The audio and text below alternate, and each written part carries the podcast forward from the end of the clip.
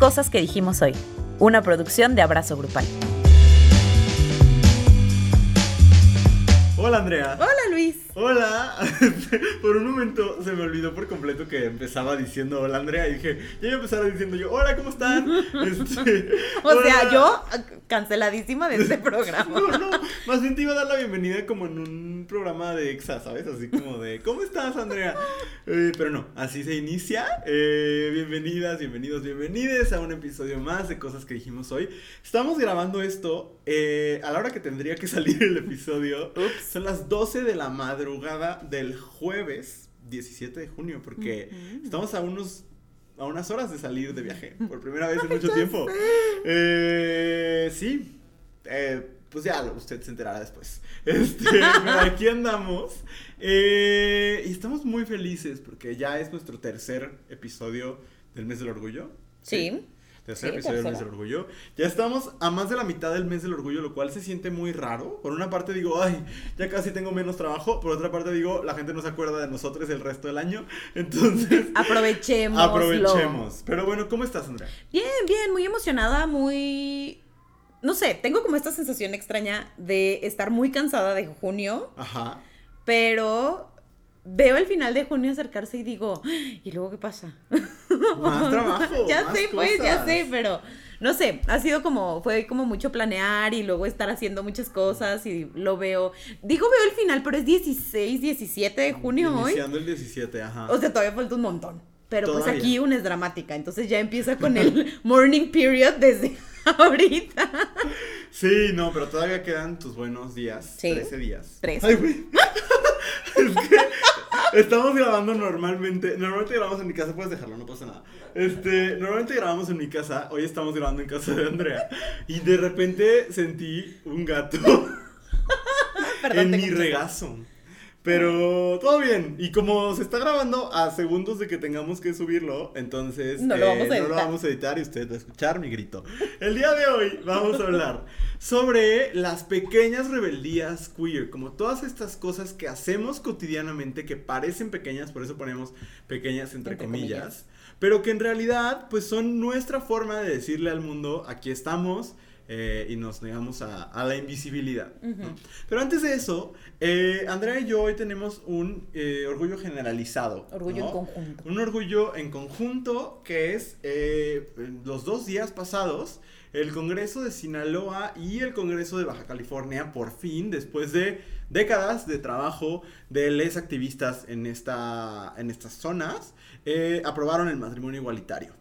El, el, escenario en Baja California fue 17 votos a favor, 4 en contra y una abstención. Y lo que me parece impresionante, el escenario en Sinaloa fue 23 eh, votos a favor y todos los demás fueron ausencias. O sea. No fueron a trabajar. No fueron.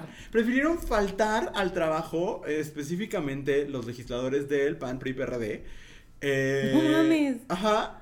Todos. Que votar. Güey. No más. Bueno.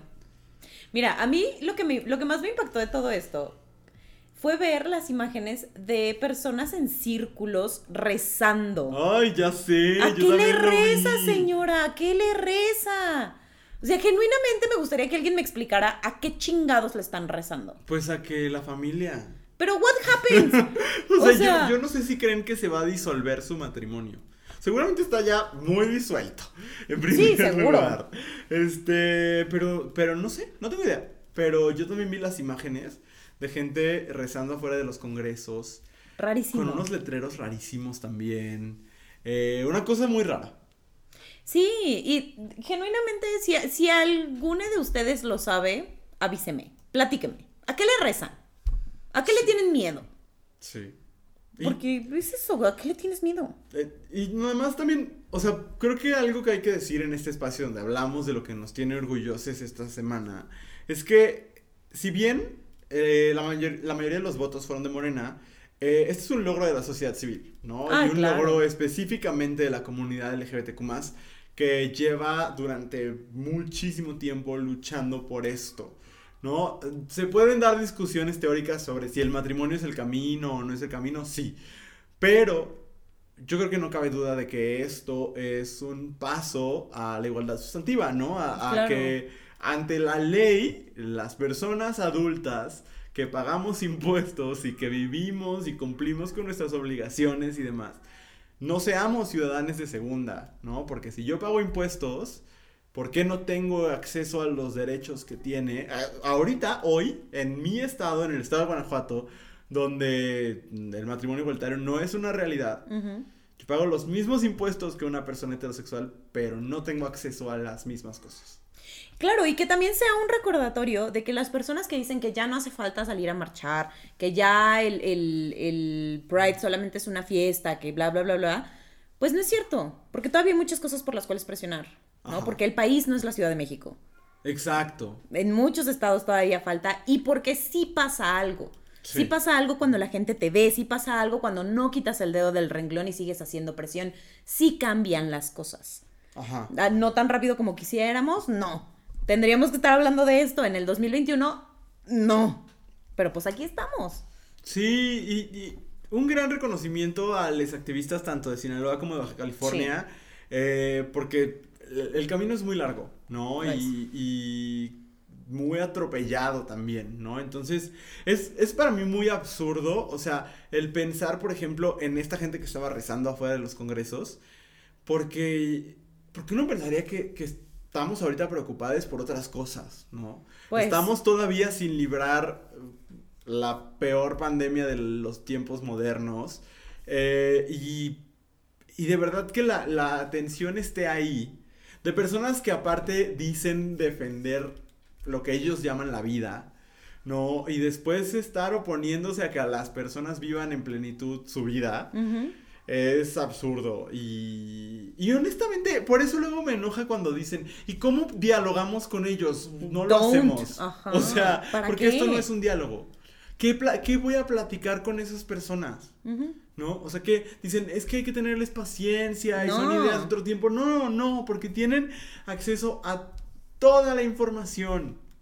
¿Y por qué, y porque han aprendido a usar un iPhone? Es exactamente. si puede aprender a usar stickers de WhatsApp, puede ponerse a leer. Otra cosa es no querer. Exacto. O sea, puede aprender un montón de cosas, ¿no?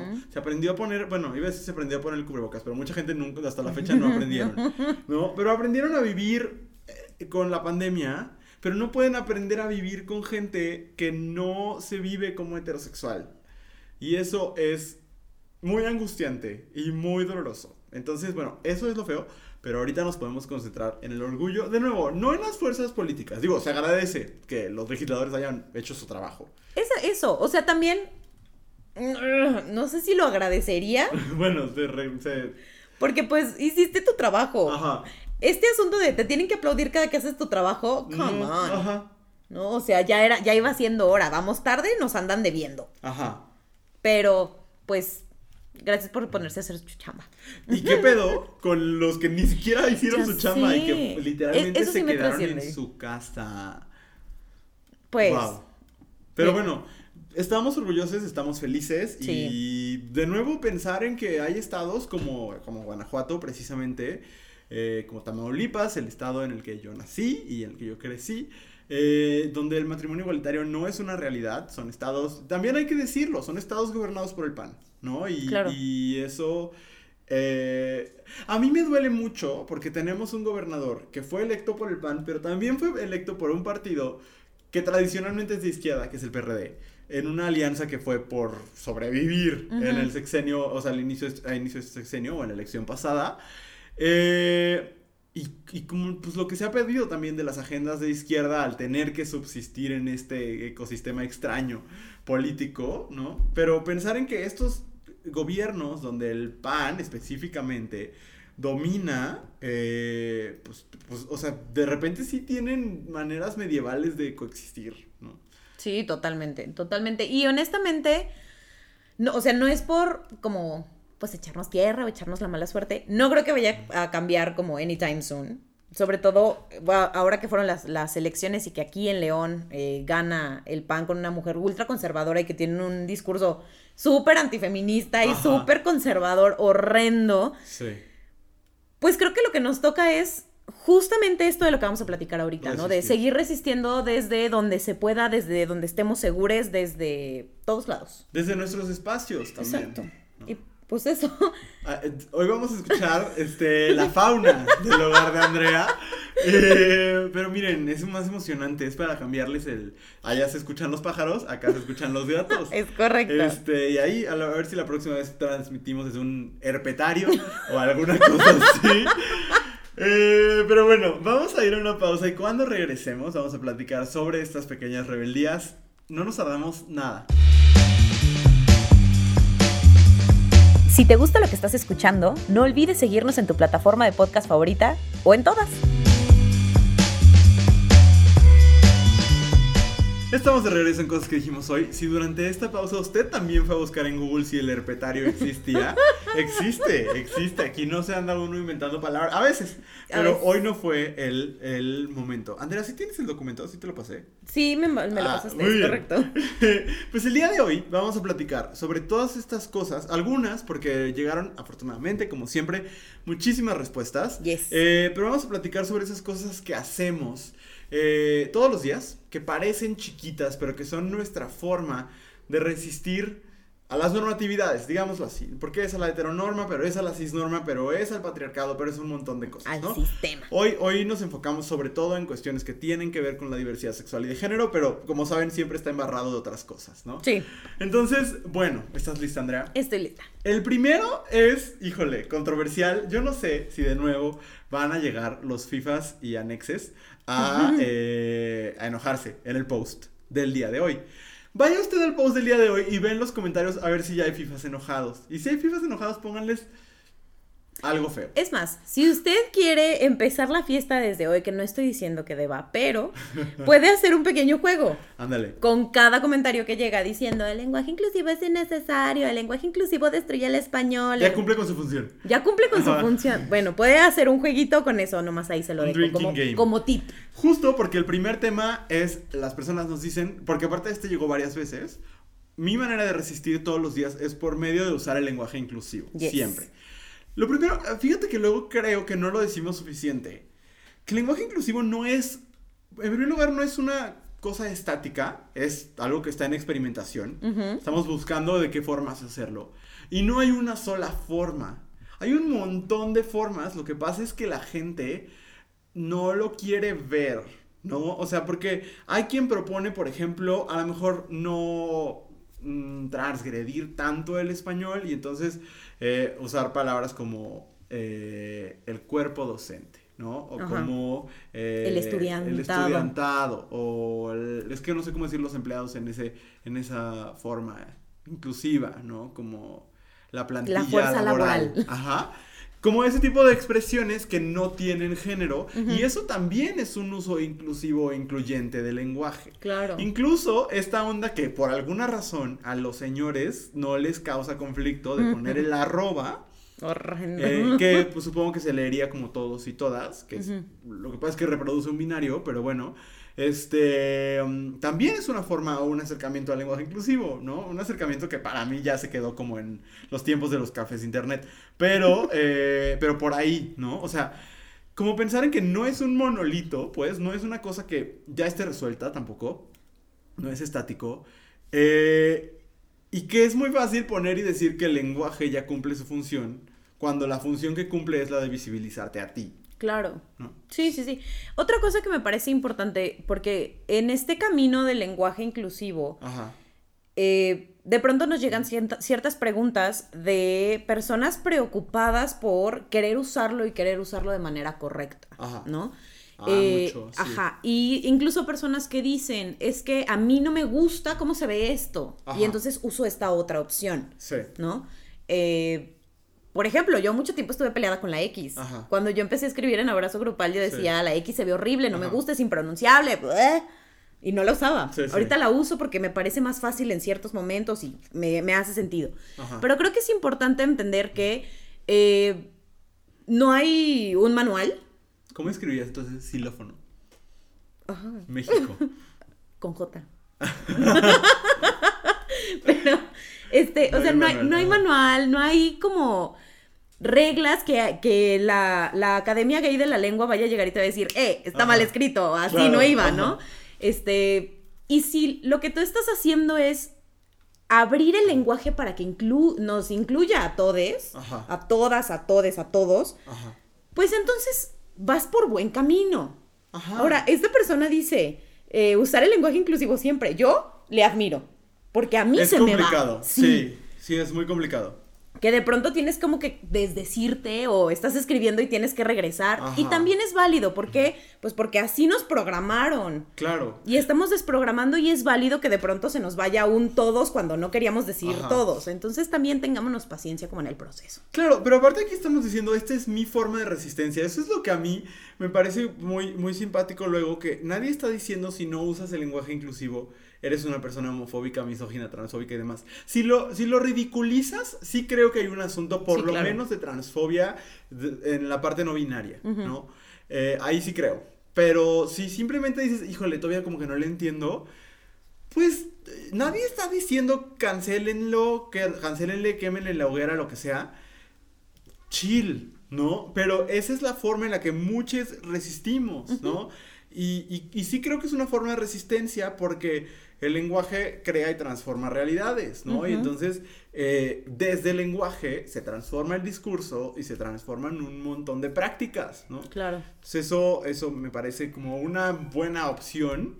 Eh, creo que también sería interesante que en las que queramos platiquemos si, a- si nosotros lo hemos vivido, ¿no? Ujú. Por ejemplo, para mí es difícil en espacios profesionales, sobre todo Uh, porque sí. pues nosotros somos, eh, damos clases de español, Sí, básicamente. ¿no? O- no, no, no, no solamente damos varias clases, pero tienen que ver con el lenguaje.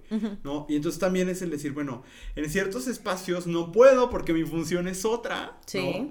Eh, pero también es cierto que cada vez hay más inquietudes de, de, de personas jóvenes a decir, eh, a mí me interesa usarlo. Es que es eso, por lo menos a mí como, como docente este último semestre, quizás mi pequeña forma de resistencia fue cuando en clase preguntaban, "A- Andrea, ¿puedo hacer esto con lenguaje inclusivo? Como échalo. tú quieras. ¿No? Sí, hazlo. Y si está bien, no nos lo vas a poner mal, no, hazlo. Ajá. O sea, ese, a lo mejor que no lo uso yo abiertamente eh, en ese espacio en particular, pero darles permiso a ellos de poderlo hacer, Ajá. es, es, es como, como salirte con la tuya sin tener Sí. que, ¿sabes? Sí, totalmente. Pero eh, creo que es un camino, y es Sí. un camino de ir encontrando también con qué forma de lenguaje inclusivo. Yo solo quisiera decir algo. O sea, toda esa gente que va a venir y decir, y el verdadero lenguaje inclusivo eh, es el braille. ajá. Yo quiero esperar a que nos ofrezcan un curso gratuito de braille. Sí. ¿no? O de lengua De de, lenguaje señas de señas, mexicanas. claro. Porque eh, muy fácil desacreditar. O sea, no hay esfuerzo que sobre. Estoy, de- estoy totalmente de acuerdo con que hay que eliminar el capacitismo por medio de pensar en formas incluyentes del lenguaje. Sí, pero eso no quita, o sea, una cosa no contradice a la otra, Claro. ¿no? Y eso me parece Le suma nada súper estúpido y tramposo. Y me choca que me quieran hacer trampa. En- en- como en estos temas de la diversidad, ¿sabes? Sí, que usen sí. estos recursos que son bien tramposos y bien manipuladores. Que son falacias. Me esos pone muy de malas. Sí. ¿Qué más nos dijeron? También nos dicen, dejar crecer los vellos en mi cuerpo, aunque el sistema exija que no lo haga. Ajá. Y creo que esto es bichísimo. Sí. Porque además es, es, es entre bonito y, y también muy irónico el Ajá. decir, mi manera de resistir es existir Ajá. y ya, Ajá. ¿no? Este, creo que es- este asunto de, de los, los- el vello corporal o el pelo corporal es, es, no sé por qué se habla. No entiendo por qué es un tema. Ajá. It shouldn't be. No. Porque además quienes más lo hablan son los hombres y quienes más vello corporal tienen son Ajá. los hombres. I don't get it. Pero me parece eh, como mujer que además, este, luego de pronto se me olvida, pero tengo como 10 años sin depilarme el bigote, por Ajá. ejemplo. Porque un día dices, ¿por qué te pones cera caliente en la cara? Why am I doing that? Y como mujer sí es, eh, bueno, yo por lo menos lo siento como muy transgresor de, de momentos, Ajá. ¿no? Como de a lo mejor nadie se va a enterar, pero, Sí. pero te sientes empoderado por no estar haciendo algo que te dijeron que tenían que hacer. Incluso en este mismo había otro comentario que decía, eh, mi resistencia es no maquillarme, aunque mi mamá dice que me, que me tendría que maquillar. Ajá. Y I totally relate. Sí. Incluso cuando estás en espacios profesionales o cuando estás en ciertos ambientes como las bodas, los tal, Ajá. el decidir no cumplir con esos estándares, eh, pues de género, Sí. me parece que es, es muy bonito y no es fácil, porque todo mundo, todo mundo voltea para juzgarte. Sí. O sea, todavía creo que tenemos mucho camino por delante en ese tema y no es fácil. Eh, no me parece tan pequeño porque llama mucho la atención en Sí. ciertos espacios, pero me parece muy bello. Y, y el asunto del vello me parece interesante porque hay reacciones muy violentas alrededor del Ah, tema sí. del vello eh, de muchos sectores, creo. O sea, como de los hombres, sobre todo de los hombres heterosis, no exclusivamente, pero mayoritariamente, eh, al considerar, creo yo, que las mujeres son un producto de consumo, ¿no? Y entonces cuando no está catered to my desires, como entonces como diseñado para ese consumo, entonces me reacciono violentamente, ¿no? Sí. Eh, y también porque rompe un poco con esta idea del binario, ¿no? De, Sí. del- de la construcción binaria de los hombres tienen vello, las mujeres no, ¿no? Sí, sí, sí. Que es una narrativa extraña. Los y- binarios y contrarios, además. Ajá, sí, Ajá. sí. Sí, los absolutos opuestos, ¿no? Eh, y eso también creo que ahí el tema del binarismo de género. Y a mí me parece muy interesante luego que, por ejemplo, hay mujeres trans que también deciden dejarse el vello. Ay, sí. Y es el argumento que utilizan muchos hombres para invadilar, inva- invalidar, quise decir, para invalidar su experiencia como mujeres trans. ¿no? Y es como de, pues, pues, ¿por? ¿no? Eh, entonces es, es, es una cosa muy, muy interesante. Eh, Y aparte creo que un movimiento que, porque sí es un movimiento, creo que es algo como Sí. dices, que no es, no es chiquito, que ha cobrado fuerza de maneras distintas en los últimos años también. Sí, sí, sí. Pero ah, igual, yo no me cansaré de repetirles. Cada quien decide lo que quiere hacer con, su cuerpo, ¿no? Creo que a eso Sí. le estamos tirando. Y si usted es una persona que dice, a mí me gusta quitar el vello de mi cuerpo, Ajá. Eso está bien, está en su derecho. Solamente sí creo que hay que cuestionar si realmente lo estamos haciendo porque queremos o Ajá. porque sentimos esta presión de tener que hacerlo. Claro. ¿No? Eso como punto número uno. Y como punto número dos, no importa lo que decidan, por favor, no se depilen con cera caliente sus genitales. Se los pido Claro. de rodillas, no lo hagan. Eso sí es malo para ustedes y para Sí. su salud y para su higiene. Sí. Entonces no lo hagan, por favor. Ya Sí. si se quieren depilar su carita, sus axilas u otras Ajá. partes del cuerpo, pues cada quien. Pero Sí. no se depilen sus genitales, por favor, y menos con cera caliente. Claro. Sí. Y. Lo tomaré como un favor personal. Muy bien, fíjate que tiene que ver con la apariencia también, porque Sí. alguien, es- no sé si, si sea un hombre, pero supongo que o es un hombre o es una persona no binaria o algo así, alguien nos ponía a ir al trabajo con las uñas pintadas. Eh, Mm. ya habíamos hablado la semana pasada del asunto de las uñas, pero a mí sí me parece que sobre todo en entornos conservadores como este, como en la ciudad en la que nosotros vivimos, que está en Guanajuato, eh, y que es un entorno súper conservador, yo siempre que salgo con las uñas pintadas recibo un montón de miradas. Y, y es una cosa que también me parece. Hace rato tú decías, ¿no? No sé por qué se habla. O sea, digo, esto no está en la naturaleza. Pero de todas maneras estamos hablando de algo que tendría que ser súper insignificante. Y que, y que se le atribuye un significado eh, muy raro, ¿no? Y, y hablábamos también de los tonos, ¿no? De, bueno, a lo mejor si me pinto las uñas de negro, eh, pues es todavía un poco más aceptable porque me confunden con... Pero sí, eh, con emo, o con dark. ajá. Ajá. Pero píntatelas de rojo. Ajá, no, ¿cómo crees? La connotación que trae. Totalmente, Sí. ¿no? Entonces, ahí hay un asunto fuerte, ¿no? Entonces, lo entiendo, sobre todo en espacios laborales, donde todos, es que lo dijimos alguna vez y también nos la superhicieron de pedo, los códigos de vestimenta siempre son patriarcales y heteronormados. Sí, sí Y son. binarios, ¿no? Porque, por ejemplo, se ve como no profesional que un dude vaya con las uñas pintadas, pero se espera que una mujer Vaya, con, el manicure, pintadas. claro, claro. O sea, sin contar lo que cuesta irte a que te pinten las uñas todos los días, porque esa no es pintadita de uñas de casa. Ajá. Es de fui y pagué, Ajá. ¿no? Sí, no sé por qué es un tema, no sé por qué el asunto de los colores también es un problema. Sí. Let people be. Eh, y pues la, la verdad es que si esta persona va al trabajo con las uñas pintadas, eh, pues qué valiente. Sí. Qué valiente, porque no cualquiera se anima a ser así de transgresor en los espacios laborales. Sí transgrede totalmente como el orden social. Sí, del- sí, sí, porque mueve cosas, mueve cosas. Sí. ¿no? Yo también, eh, siempre lo diré, hay que ser transgresor, pero también hay que poner la, la seguridad de, su, de la persona primero. Entonces, si esta persona se siente, o sea, de verdad, sí me parece valiente. Sí, y tú pones tu límite. Sí, exacto. Y si, y si te pintas, las- te encanta pintarte las uñas y el único lugar donde te sientes ahorita segura, seguro, segure de hacerlo es en tu baño, está bien. Está bien, ajá. Eh, y si quieres salir y así ir a misa, también está bien. Esa es tu decisión, ¿no?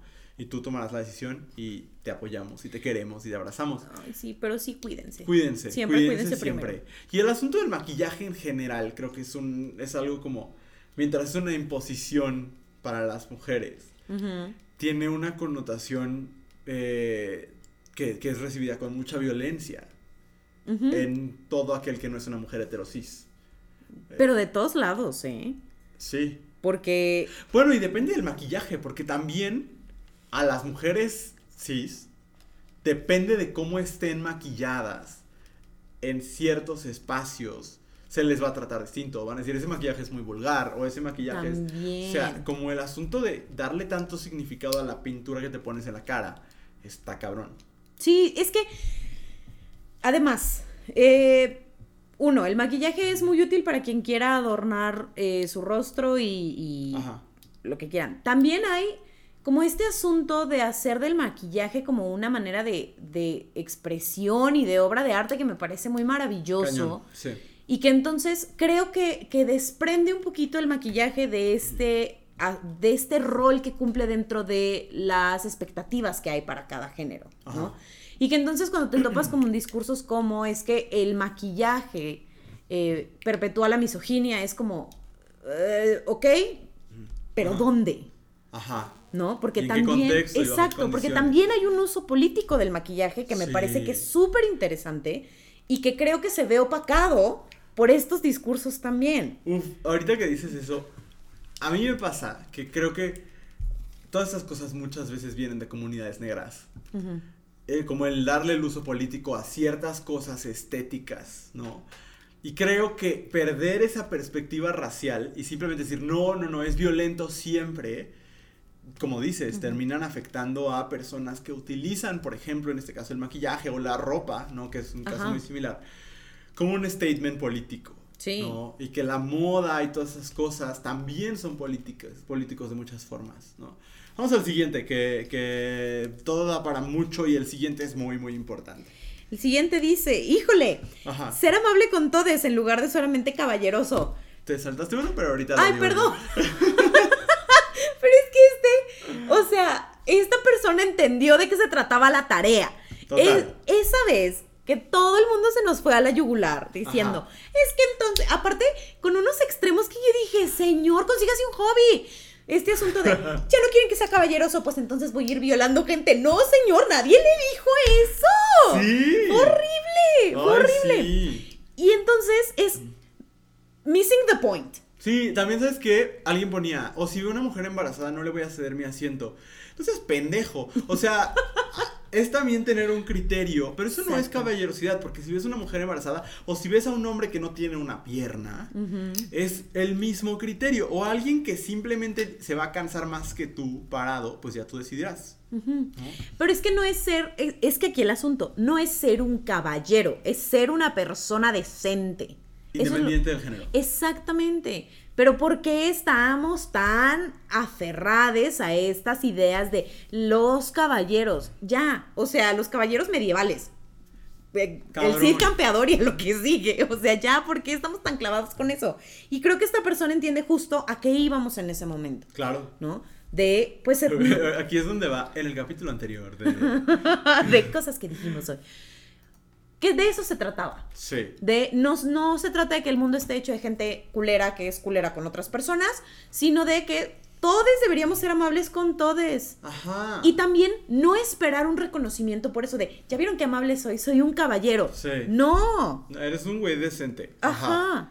O sea, debería ser the average. Lo que Claro. todos deberíamos ser. No, y aparte creo que eh, universalizar la amabilidad Ujú, es una cosa que sí es un acto de nuevo de mucha resistencia. Sí. El abrirle la puerta a quien sea, el decirle a quien sea que se ve bien, que, que te gusta cómo habla, que, que inteligente. Eh, porque pareciera que solo, o sea, que la caballerosidad implica el decirle a las mujeres, eh, ay, que eres bella como una rosa, este, y todas estas mamadas. Pero también implica este hermetismo de no poderle decir a tu compañero de al lado que qué bonitos zapatos, ¿no? Entonces creo que el universalizar los cumplidos, eh, todo dentro del marco del respeto, obviamente, y de no incomodar a las personas, pero los cumplidos, la amabilidad, el- la empatía, el cuidar de otros, eh, pues es como lo que tenemos que aspirar. Exactamente. Muy bien. Eh, alguien nos pone, siempre que conozco a una persona pregunto sus pronombres. Eh, eso me parece muy importante también, porque mira, aún voy a irme por capas, porque está el asunto de las personas trans y no binarias. Pero también está el asunto de que los hombres y las mujeres cis, de todas formas, no nos vemos todos de la misma forma. Eso es una mentira. Es Sí. un mito.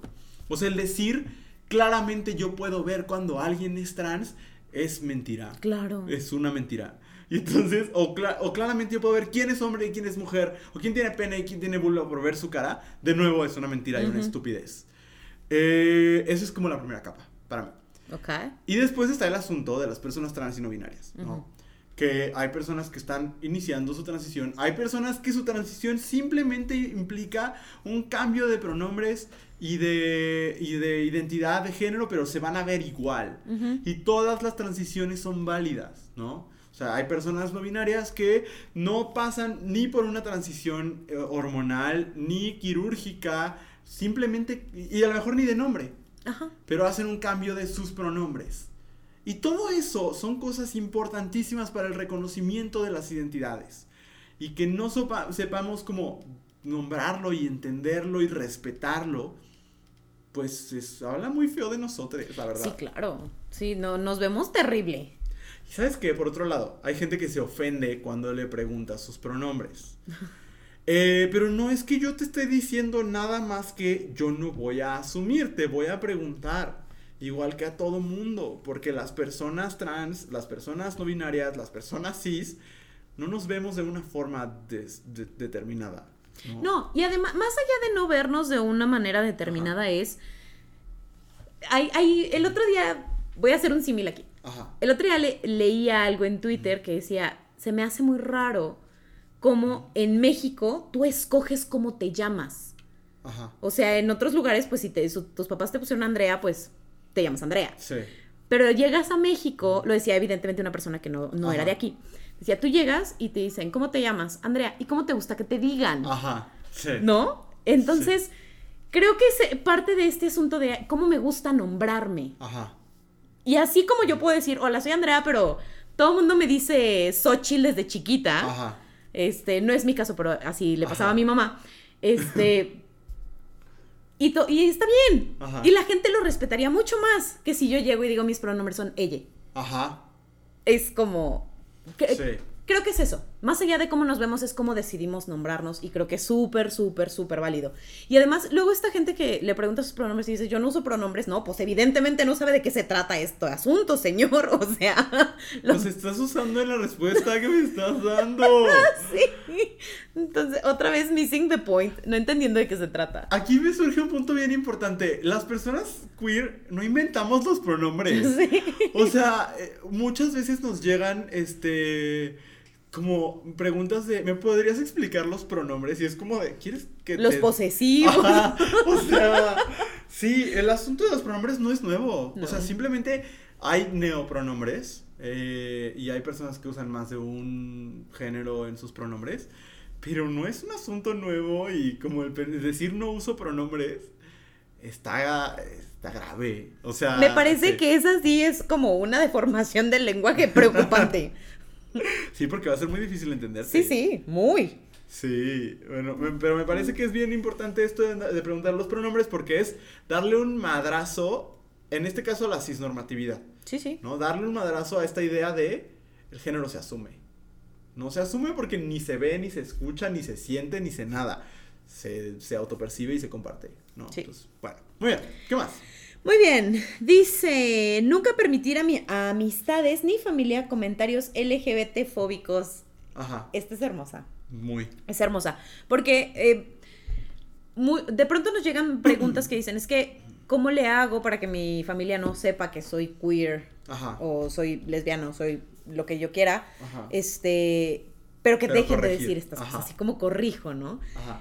Y creo que eh, es algo que me gusta mucho como de los, de los Gen Z, Ajá. que son como muy, eh, hoy ando bien pocha, I'm so sorry, pero son como muy outspoken Ajá. sobre este tipo de cosas, Sí. ¿no? Y que aunque sean eh, aliades de la comunidad, son muy tajantes en ese sentido. Claro.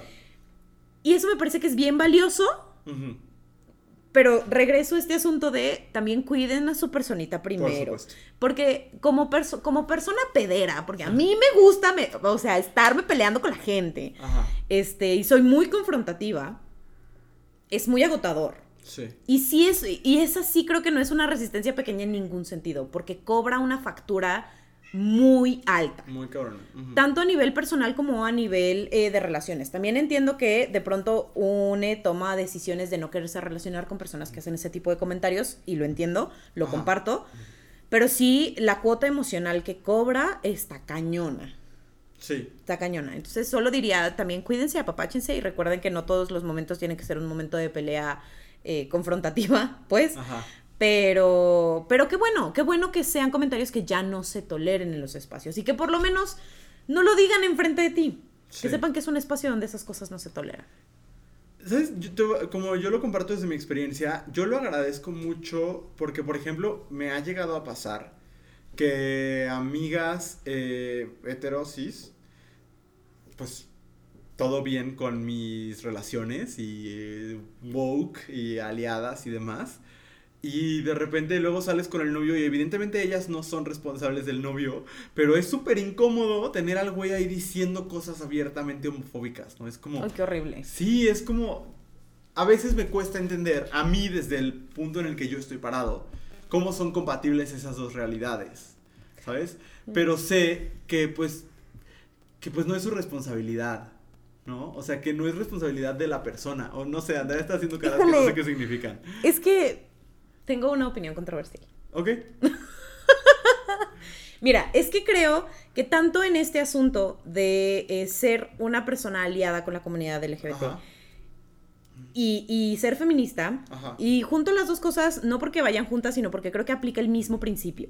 Sí, a veces. En, en este caso, Ajá. en este ejemplo, de si tú te dices persona aliada con la comunidad LGBT, pero la persona con quien decides compartir tu vida, tu intimidad, tu lo que sea, es una persona homofóbica o Ajá. LGBT fóbica, entonces no eres un aliado. Ah, O sea, está- no está ¿estás de acuerdo? Yo pienso lo mismo. Porque creo que sucede lo mismo y, de verdad hago el espejo. Si tú te consideras feminista y tu pareja no se toma en serio el feminismo, Ajá. no eres reina. Ajá. O sea, sí creo que no somos responsables de la otra persona, pero sí somos responsables de con quién nos relacionamos. Y cuando aceptamos compartir estos espacios Ajá. con una persona que abiertamente eh, violenta o minimiza los discursos de los que se supone que somos aliadas, Ajá. entonces no lo estamos siendo. Porque Aquí- lo estamos validando. Aquí yo encuentro como un matiz, no sé, yo lo pienso así, pero ¿qué tal y esta persona también es violenta con la persona? O sea, con la pareja. Ah, ahí sí creo que hay otro tema, Cañón. cañón, Ajá. o sea, Sí. que punto y aparte. Ajá. Solo no, no quisiera como que pareciera que eh, juzgamos a alguien que está en una situación así, que obviamente no para nada. Ah, no, no, para nada. No, no, no. O sea, cuando estás en una situación de violencia es otra historia, Sí. ¿no? Pero estoy totalmente de acuerdo en que, o sea, si eres la... eh, no, no, le morrite woke, no le voy a poner género, pues, de, de tu círculo de amigos, pero te estás relacionando con Samuel García, ahí hay una incongruencia Cañona. fundante. Sí, cañona. Porque no- eh, tampoco es como, ¿cómo conviven estas dos cosas? Insisto, hay cosas que no, no, no conviven. Sí, No conviven. yo también creo. Y sí hay un discurso que está siendo validado ahí. Y no es el LGBT. Claro, es que, a ver, es- estar en una relación de pareja con alguien valida a la persona. Claro. Cogerte a alguien valida a la persona, ¿no? Y, y sí creo que es delicado. Sí, y, creo yo, yo que lo he vivido de este lado, yo, yo, yo sí lo he sufrido. O sea, el tener que estar conviviendo con un güey que es súper homofóbico, nada más porque es pareja de mi amiga que según es muy abierta, ¿no? Pero que dice, pero bueno, él así es. Entonces hay, sí hay una incongruencia. Sí, cañón, Bueno. cañón. Fíjate que el siguiente me pareció súper bonito. Creo que cuando dentro de las familias se generan estas comunidades de resistencia, se agradece mucho, ¿no? Y alguien pone ser el espacio seguro para mis hermanes en mi familia conservadora. Qué bonito. Eso es algo que se agradece profundamente, ¿no? Porque yo, yo no me acuerdo si lo conté aquí, pero lo escribí alguna vez para un post en Abrazo Grupal, eh, que mi familia extendida, mi papá tiene nueve hermanes. Eh, somos muchísimas y yo toda mi eh, infancia y adolescencia creí que yo era la única persona queer en este grupo de, serán más de 50 personas, ¿no? Eh, y con el tiempo me he dado cuenta que somos muchísimes, ¿no? Y me hubiera gustado tener ese espacio. De- afortunadamente después lo pude construir con mi familia nuclear, ¿sabes? Eh, porque soy profundamente privilegiado en ese sentido, pero eh, el tener ese oasis es muy bonito, ¿no? Y Ujú. como el, el leer que esta, esta persona nos comparte que ella puede ser ese espacio seguro dentro de una familia que no es segura, ¿no? Mi familia ampliada también es profundamente conservadora, ¿no? Entonces, eh, a mí me ha servido que tanto mis papás como mis dos hermanas son ese espacio seguro para mí, Claro. ¿no? Y que en, en el resto de mis tías y tíos, eh, pues, a excepción de uno que es mi, mi vida entera, pues no, realmente no, ¿no? Y entonces el tener esos espacios se agradecen profundamente, Claro. sí. Can't relate. Ok, con At nadie. all. No, o sea, sí. Eh, ahí tengo como. Es que, por ejemplo, mi hermana Ajá. es este. eh, Pero ella siempre ha sido un espacio seguro para mí en todos Ajá. los sentidos. Claro. Y además es mi hermana menor. Sí. Entonces es como. Ah, muy chida. Es, es, es una chulada, mi hermana. Pero está. Creo que de pronto hay estos momentos de, de resistencia que uno no espera. Me pasó. eh, como en este momento en mi familia materna solamente hay como otra prima aparte de mí que, que se vive como queer y demás. Y cuando ella salió del closet fue Ajá. muy dramático. Y quien salió a, a- O sea, quien sacó la casta por el equipo fue mi abuela. Mm, Mi abuela conservadora. Qué bueno. Out of nowhere. Ajá. O sea, algo que nunca se ha hablado con ella, que nunca se le ha presentado y tal. La respuesta de mi abuela es que sea feliz como quiera ser feliz. Sí. Y entonces, ¿quién apapacha y quién protege y quién calma a sus hijas y les da desapes así de usted quédese tranquila? Ajá. Terminó siendo mi abuela, Qué out of nowhere. Entonces, esos pequeños espacios creo que, aunque hayan sido como... No, que vinieron del corazón. No Sí. de esta, no de este buscar ser un espacio seguro, sino de, pues algo nuevo llegó a mí, lo recibo y lo, lo agradezco y lo amo. Pero Es estoy seguro que no viene del buscarse un espacio seguro, quizás porque no conoce la terminología. Sí, claro, claro. Pero la intención ahí está. Y me ¿no? parece muy hermoso. Muy. Muy, muy hermoso. Creo que cuando podemos ser esa persona, no, no siempre en las familias, pero sino en las familias, en eh, eh, espacios extendidos, en, en las escuelas y demás, Ajá. siempre es muy bonito Total. encontrar Y esas islas. Me encanta porque la siguiente forma de resistencia es totalmente lo contrario, pero también me parece muy válida, ¿no? Ah, sí, y me, me encanta. Sí. Dice, poner estados de WhatsApp gays para que mis tías católicas se enojen. Esto me parece maravilloso Sí. por dos razones. Uno, porque amo la- lo pasivo-agresivo de esta acción. Y dos, porque evidentemente solo pone estados de WhatsApp para que lo vean sus tías. Porque Claro. ¿quién más ve los estados de WhatsApp? Exactamente. Pero me parece muy bonito. Sí. Porque es, creo que una manera menos confrontativa de hacer lo que platicábamos hace rato de decir, hay discursos que yo no voy a tolerar porque estos son mis discursos, Sí. ¿no? Y es como, no me voy a sentar en la mesa que compartimos, donde partimos el pan a decirte, tía, deja de ser homofóbica. Pero te Mm. voy a decir, aquí hay una persona queer o un discurso queer. Sí. Ya si tú decides hacerte pendeja es otra cosa. Exactamente, pero Sí. de cierta manera sí confronta. Total. Totalmente. Y me parece muy bonito. Fíjate que eh, hace, ¿qué será? Un par de días, una tía que vive en Estados Unidos, que desde hace muchísimo tiempo que no veo, me comentó súper bonita una historia de abrazo grupal, de hecho directo a la cuenta, y dije, ay, qué bonito, o sea, como que se siente bonito eso, pero también me di cuenta que se siente bonito porque cuando yo hacía otras cosas que no tenían que ver con la diversidad, Cuando yo hice un documental que tenía que ver con hip hop, cuando hice otras cosas, ahí estaban los likes y los comentarios de mis millones de tías. Y desaparecieron, ¿no? Eh, a excepción de algunas que son súper aliadas y súper fabulosas. Eh, y entonces también es decir, pues igual y la, la biliste está, o sea, cuando ves, cada vez que ves las historias que subo, porque a veces ahí las veo viendo cosas, eh, a lo mejor te da gastritis. ¿Y sabes qué? Qué bueno. Es tu asunto. Sí, creo que es una manera muy bonita de resistir. Sí. Y, de hacerse visible. Sí, y sabes que también, que también nosotros tenemos que saber que también a veces se vale el que, no el querer hacerle daño a alguien, porque no va por ahí, pero el decir, no voy a parar por ti. No, no, me niego. No, enójate, habla de, mal de mí en las reuniones, eh, lo que quieras. Bórrame de Facebook, no me haces nada. Pero a veces también se vale, ¿no? Poner esa terquedad de decir, pues este soy, punto. Sí, claro. Muy bien. Me encanta, me encanta, soy fan. Ay, a mí también. Sigue poniéndolas. Si nos mándanoslas para seguir, para ponerlas nosotros también en nuestros estados. Ya sé. Alguien pone decir pareja en lugar de novio o novia. Es decir, el no asumir, creo que por ahí va, ¿no? El no asumir el género, no, no, asumir la orientación sexual de las personas, ¿no? No asumir que si es un hombre o si le percibes como un hombre, se está relacionando con una mujer o viceversa, ¿no? Sí, claro. Este, por muchas razones, porque hay más de dos géneros, porque las personas, no, muchas personas no somos heterosexuales. Este, incluso tu compa que, fue, que se vivió como heterosexual hasta los 45 años, igual y un día eh, decide no vivirse como heterosexual todo eso está bien, sucede y, demás. Es válido. Sí. Digo, ya habíamos hablado de la palabra pareja y que tiene así como sus matices. Porque suena policía. sí, sí suena policía. Sí.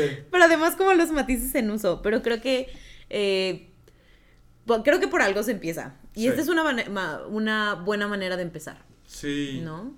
Sí, o sea, se pueden buscar formas. Sí, también, eh, como en, el mismo tema, nos llegaba otra respuesta de alguien que decía, cuando le preguntan, ¿y el novio?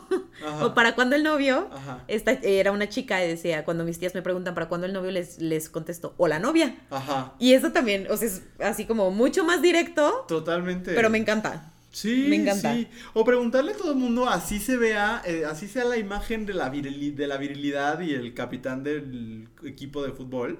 Si le oye, ¿tienes novia o novio o novia? O sea, es válido. Sí, claro. Porque pues, no sabes. Sí. Y ya si se ofende, pues qué pendejo.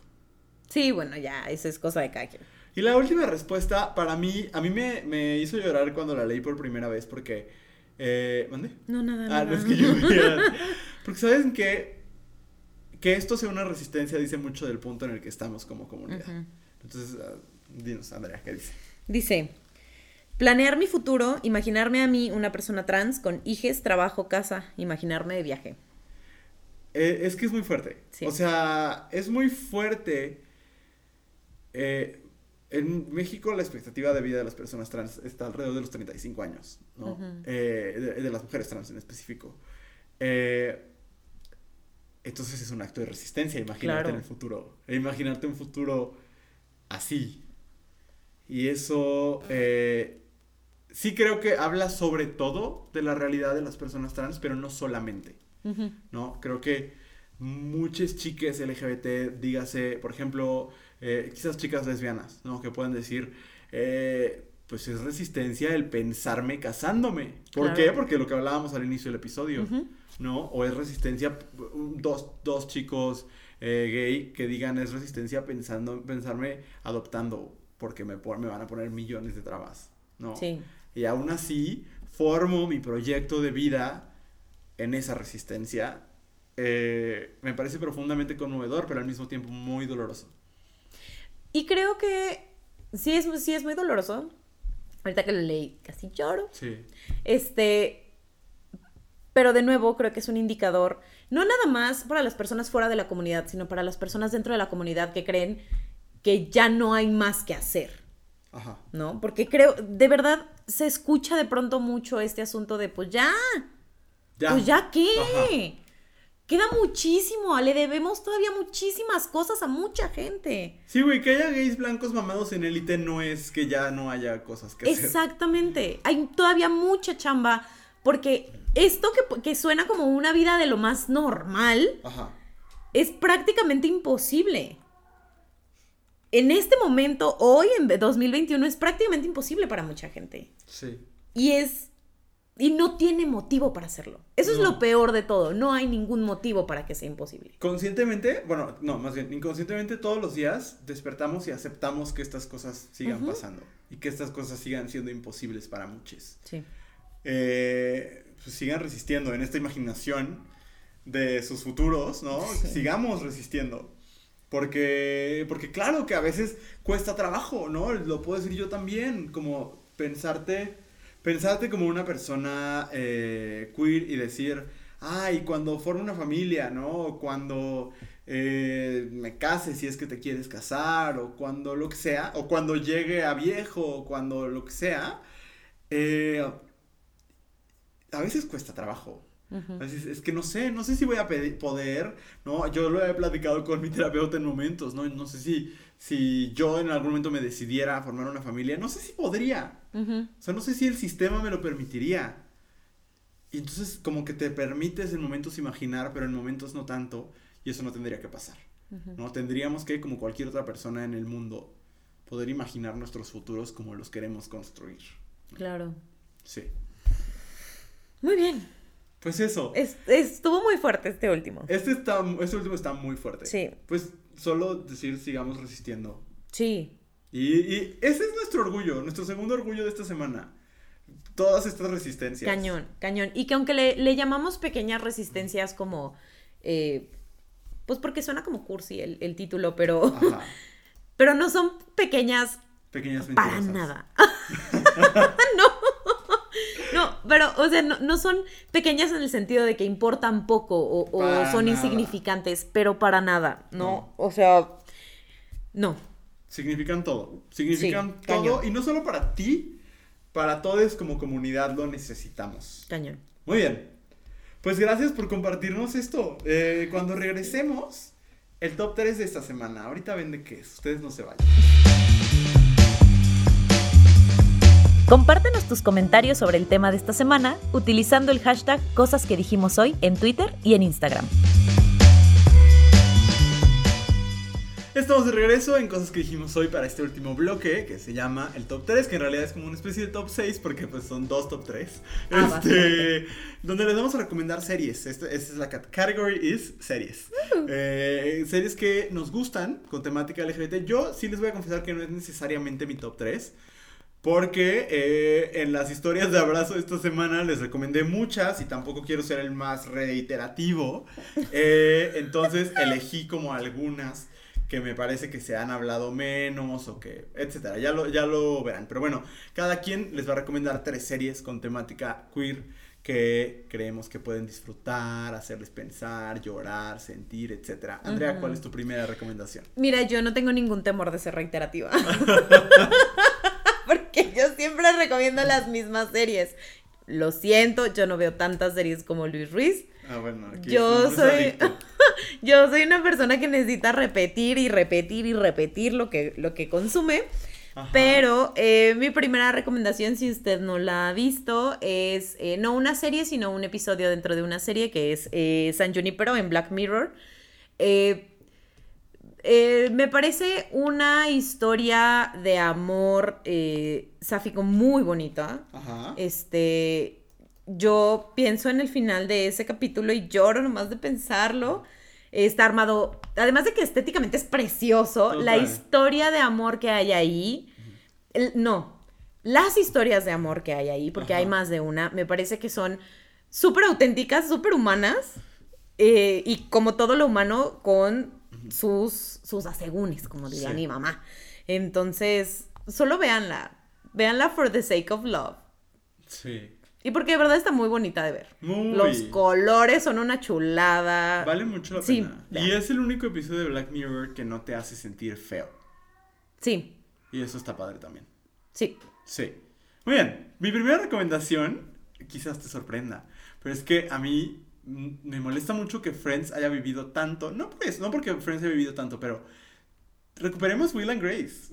Ah. Will and Grace es mi primera recomendación. Es una serie, eh, es una sitcom tradicionalísima en su estilo de sitcom, Sí, sí. que cuenta la historia de, honestamente, una amistad que uno quiere negar el cliché. Uno quiere no caer en el estereotipo, pero es un tipo de amistad que sucede muchísimo entre mujeres cisgénero y hombres homosexuales. O sea, es un tipo de amistad que pasa mucho, ¿no? Y que, eh, y pues esta es la historia de Will, un hombre gay, y Grace, una mujer heterosexual, que se aman de todas las maneras posibles, menos la sexual.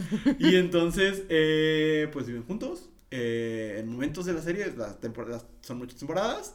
Eh, y aparte hay otros dos personajes. eh, uno que es interpretado por Sean Hayes, que yo creo que fue la primera vez que la televisión gringa vio a un personaje tan, no sé cómo decir flamboyante en español, eh, pero como tan extravagante y como Ándale. tan... Ajá. Eh, y bueno, el, el- el otro personaje que ahorita se me está yendo el nombre, pero que muero- me hace morir de risa, no tiene nada que ver con lo queer, pero es muy divertido. Eh, pero Will and Grace es una gran serie. Aparte, ¿sabes que A mí me funciona mucho para estar haciendo otras cosas. Ujú. Y aparte hay, no sé si dos o tres temporadas de un reboot que se hizo de Will and Grace después. Que está bueno también. Entonces también vale la pena que, que lo vean. Eh, ay, yo lo recomiendo mucho porque... Porque en esencia sí hay cosas que están súper outdated porque pues todo lo que veas de los noventas va a estar. ¿no? Sí, claro. Pero es muy buena comedia, es muy chistosa y creo que también a veces esta exigencia de que todo lo queer sea intensísimo. Eh, las otras dos que voy a recomendar sí son intensísimas, pero esta no y creo que también está chido.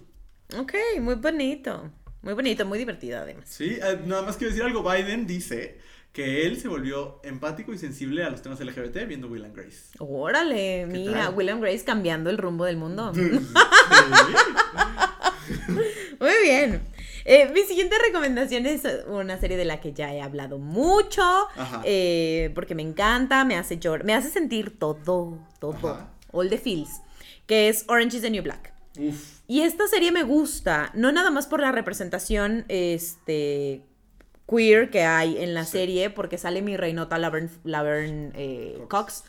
Iba a decir Fox, for some reason. Este, no solamente porque sale ella, sino porque creo que además es una serie que de cierta manera nos muestra más o menos así se tendría que ver pensar de manera interseccional. Todos estos temas deberían estar puestos en tu mesa. Ajá. Y entonces, de pronto, la serie es demasiado. Sí. Digo, pasando la primera temporada, porque cuando todo se trata de Piper es aburridísimo. Sí. Pero cuando se trata de todas las demás, Uf. es, es muy conmovedor y sí creo que ayuda a, a esto, ¿no? Como entender que los problemas no vienen de un solo lugar, que las personas no venimos de un solo lugar y que los problemas todos, no nada más los queer, sino que todos vienen de muchos lugares que tenemos que tener sobre la mesa. ¿no? Totalmente. Y que no porque eh, estemos hablando de algo queer, tenemos que dejar de lado otras cosas o son conversaciones menos importantes. Sí. Entonces, eso me parece que esta serie lo pone eh, muy claro. O sea, no hay manera de ver esta serie y decir, ay, yo no entiendo cómo, cómo se juntan las cosas queer con el Total. racismo. Ahí está, ¿no? Entonces, véanla si no la han visto, por favor. Y las actuaciones son cosa. espectaculares. Uso a Duba. No, no. Sí. O sea, increíble. Mi segunda recomendación es un deep cut. Ok. Eh, es una serie que aparte a mí me ha encantado ver cómo quien la vio y quien la logró capturar hace todo por recuperarla porque no está en ningún lado más que en bootleg. La serie se llama XY, es una serie mexicana que produjo Ah, Canal no. 11. Eh, fíjate que, que a mí me gusta muchísimo, tiene tres temporadas. En esa serie descubrí a Luis Gerardo Méndez y es la última vez que lo vi actuar bien. Eh, cuenta la historia de una revista tipo GQ, una revista de hombres para hombres, para el hombre blanco exitoso, eh, y de su equipo editorial, de los hombres que escriben para esa revista. Eh, y trata de muchos temas sobre la masculinidad y sobre la construcción de la masculinidad. El elenco, eh, les digo, es una producción de Canal 11, es una producción bastante eh, austera, pero de muy buena calidad. Eh, protagoniza Juan Carlos Barreto, que después hizo muchas telenovelas. Y está ahí Sofía Alexander Katz, que es una de las mejores actrices de México para mí. Eh, y está Mauricio Isaac, que es uno de los personajes queer, justo. Y está Luis Gerardo Méndez. pero justamente, no, Claudio Lafarga es el que hace uno de los personajes queer. justamente tiene un plot, dentro de todos los plots que tiene, tiene un plot gay. Eh, y ver historias gay mexicanas para mí siempre es muy refrescante porque hay muy pocas, ¿no? Entonces, eh, y esta está muy bien contada, muy bien contada y muy bien actuada y el dilema de un hombre que está en una relación heterosexual y se empieza a dar cuenta de que en realidad es un hombre bisexual y que se está enamorando de otro hombre. Eh, es muy impresionante. Para mí fue muy impresionante. Lo vi cuando era un adolescente. Es una serie para adultos, pero yo la vi cuando era un adolescente y me marcó mucho. Y yo creo que no soy el único porque hay mucha gente que tiene el DVD de los pocos ejemplares que se vendieron e insiste en subirla a internet. Y yo les invitaría a que la vean porque honestamente ya nadie gana de esto. Es un, es un, o sea, ya no le estás robando a nadie porque nadie gana de estas ediciones. es, o sea, a lo mejor sí le estás robando, pero nadie pierde, pues. Es un, o sea, hubo un tiraje muy corto de los DVDs, ya no se vende, ya no está en ningún lado. Pero lo acabo de buscar, y en YouTube hay una playlist llamada XY, la serie completa, y están todos los episodios. Descárguenla en este momento. Se la recomiendo mucho porque aparte es de las mejores producciones que hizo Canal 11 cuando hacía series. Entonces a mí me gusta mucho. Oh, muy bien. No la había escuchado nunca. Muy recomendable. Ahorita voy a pedir que me la descarguen. Ok. Mi última recomendación es la recomendación que hago en todos lados. Es la recomendación que hice en Teli cuando estuvimos de invitados en Teli. pero ¿saben qué? No me importa, porque estoy segura de que no la han visto. Entonces yo se las voy a repetir hasta que me digan que ya la vieron. y de inicio a fin, son solamente cuatro temporadas, tampoco es demasiado.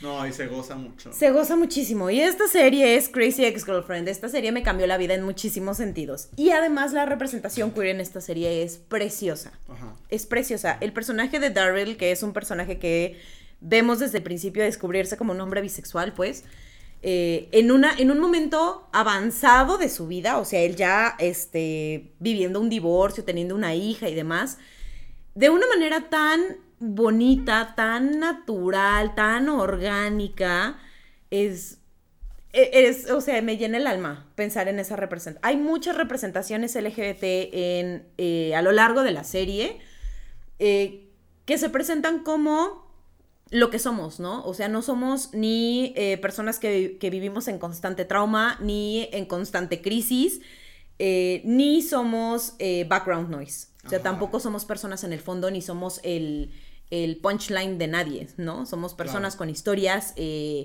con, sentimientos, con nuestro corazoncito. Y creo que eso es, retratado de una manera muy preciosa en Crazy Ex-Girlfriend. además de que tiene un montón de temas que son maravillosos y además la serie es musical. O sea, it has everything for me. No, y, qué musical, aparte, les sí. creo que ya lo había dicho aquí alguna vez que Patti Lupón dice que la única versión, eh, o sea, la única experiencia cinematográfica musical que le gusta es Crazy Ex-Girlfriend. Es que es maravilloso, y la maravillosa Patti Lupón sale en un episodio de Crazy Ex-Girlfriend, entonces, eh, pues no, no es tan fácil traer ese tipo de, de personalidades. Entonces, de verdad, véanla, creo que Rachel Bloom es genial en cómo escribieron, este, ella y, el equipo, pues, cómo escribieron estos personajes. Entonces, por favor, o sea, de nuevo, yo sé que es un episodio donde pido muchos favores personales, pero como un favor personal, vean Crazy Ex-Girlfriend. Y ya, esa es mi recomendación permanente. Muy bien, pues mi última recomendación también tiene un cameo de Patty Lupone, es Pose. O sea, no puedo dejar de recomendar Pose. Porque está en su última temporada, acaba de terminar la última temporada. Yo no la he visto, yo solo he visto las primeras dos. Eh, y me parece que es una serie imperfecta en momentos, pero que, que las series LGBT no tienen que ser perfectas, como las series que cuentan historias heterosexuales, cisgénero, tampoco lo son. Eh, y me gusta mucho eh, yo sí creo que las personas queer tienen que estar enfrente de la pantalla también, enfrente de la cámara también. O sea, esta idea de, ay, pero bueno, somos actores y podemos hacer lo que sea. Sí, idealmente, pero estamos en un punto donde a las personas LGBTQ más no se les da, no se nos da, pero bueno, yo no soy actor, el trabajo para hacer ningún papel. Claro. Entonces, eh, um, me gusta mucho porque es una serie que tiene un elenco mayoritariamente trans y negro. Eh, y que recuerda momentos muy importantes de los inicios de este movimiento o de, del punto más alto de resistencia en este movimiento. Eh, y aparte, para mí, MJ Rodríguez, que es eh, la actriz trans que hace el personaje de, Blanca, eh, es una extraordinaria actriz que aparte canta increíble. Ahí no canta, pero la he escuchado cantar en otros espacios. vale mucho la pena. Entonces, para mí, Pose sería mi última sí, recomendación. Sí, es, es un must. O sea, sí, sí. hay que verla. Sí, sobre todo apoyar estos proyectos para que se sigan haciendo. Claro, claro, porque. Porque además no no es una serie chiquita. No. No es, no es este, como una serie que se hizo con tres pesos y rascándole. No. Es una serie en forma, que tiene presupuesto atrás. Sí. Y, tampoco es una serie cortavenas, y eso está padre. Sí, sí, sí. O sea, sí, véanla. Sí. Sí, véanla. Y si ya la vieron, pónganla de fondo si quieren, nada más para que Netflix sepa que la estamos viendo y que la estamos viendo all the time. ¿Sabes qué? No lo tenía pensado decir. Me trabé. Es que ya estamos bien tarde. Este, no lo tenía pensado decir, pero ahorita lo pensaba. En que alguien nos decía como de. No me gusta cuando el orgullo se convierte en pura celebración. Y creo que Pose muestra perfectamente cómo la celebración también es resistencia. Sí. Eso me gusta mucho. Sí. Con toda la escena del ballroom y demás. Sí. Sí. No les recomendé Legendary porque todavía no hay dónde verlo legalmente. Y pues mejor nos esperamos a que salga HBO Max. Muy bien. Muy bien. Pues qué gusto. Una semana más Estén pendiente de las historias de abrazo grupal porque quién sabe qué les vayamos a subir estos días, no lo sé. Es un misterio para todo el mundo. Literal no lo sé. Entonces, pues ahí estarán viendo. Ahí este, nos estarán viendo conquistar la capital. Ojalá. Ojalá. Muy bien, Andrea, qué gusto estar contigo una semana más. Un placer, un placer. Y pues nada, nos escuchamos la próxima semana. Sigan dando like, compartiendo, dando follow, eh, contestando. Haciendo el reto, claro. Todo, todo, todo, todo. Les amamos. Adiós. Adiós. Esta fue una producción de Abrazo Grupal. Síguenos en Instagram como arroba abrazo grupal y visita www.abrazogrupal.com para mucho contenido maravilloso. No olvides seguir este podcast y si te gustó, compartirlo en tus redes sociales. Nos escuchamos el próximo jueves.